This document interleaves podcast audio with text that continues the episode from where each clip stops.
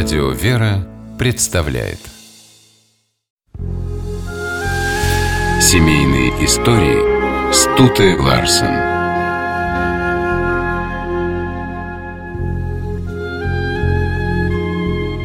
Брак цесаревича Александра Романова и датской принцессы Дагмар совершился по воле Божьей.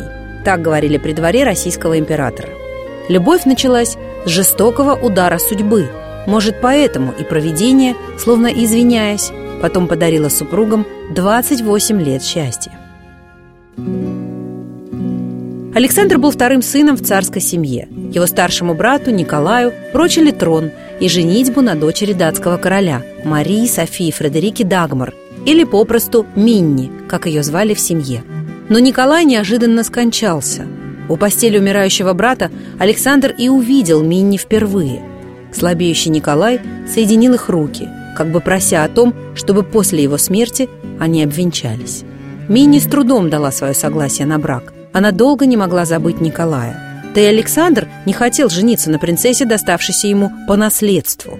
Но государственные интересы оказались превыше личных. Скрипя сердце, будущий император поехал делать предложение Дагмар. И тут случилось чудо. За те 10 дней, что цесаревич пробыл в Копенгагене, он полюбил принцессу, а принцесса полюбила его.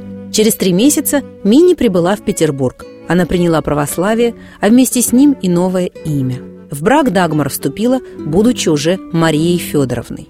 Когда Александр взошел на престол, ее полюбили при дворе. Она была хороша собой и умна. Едва приехав в Россию, стала активно заниматься благотворительностью. Фрейлин изумляла способность Марии вести и общественные, и домашние дела. Императрица сама чистила картошку и штопала одежду мужа.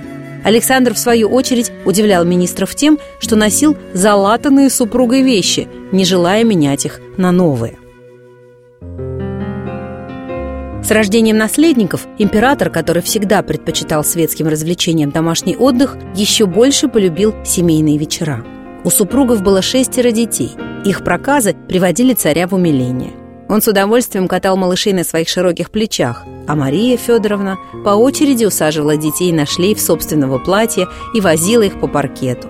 В такие минуты Аничка в дворец звенел от хохота. Александр и Мария старались всегда быть вместе. Если приходилось разлучаться, каждый день писали друг другу письма. Венценосная чита даже музицировала на пару. Он играл на кларнете, она на фортепиано. Семейную идиллию не смогла мрачить даже железнодорожная катастрофа. Царский поезд потерпел крушение, было много жертв. Жена и дети императора не погибли только благодаря мужеству своего отца. При аварии рухнула крыша вагона, в котором находились Романовы. Александр Александрович удерживал ее на своих плечах до тех пор, пока не пришла помощь. Эта неимоверная нагрузка сказалась через несколько лет. Император заболел и скончался на руках своей жены, не дожив до 50 лет. Она долго не могла смириться с тем, что ее дорогого и любимого нет на свете. Это постоянное испытание, которое надо стараться выносить, отдаваясь милости Бога и прося Его помочь нам нести этот тяжелый крест – писала Мария Федоровна, прощаясь с безоблачной частью своей жизни и словно предчувствуя, какие страшные испытания еще готовит ей судьба.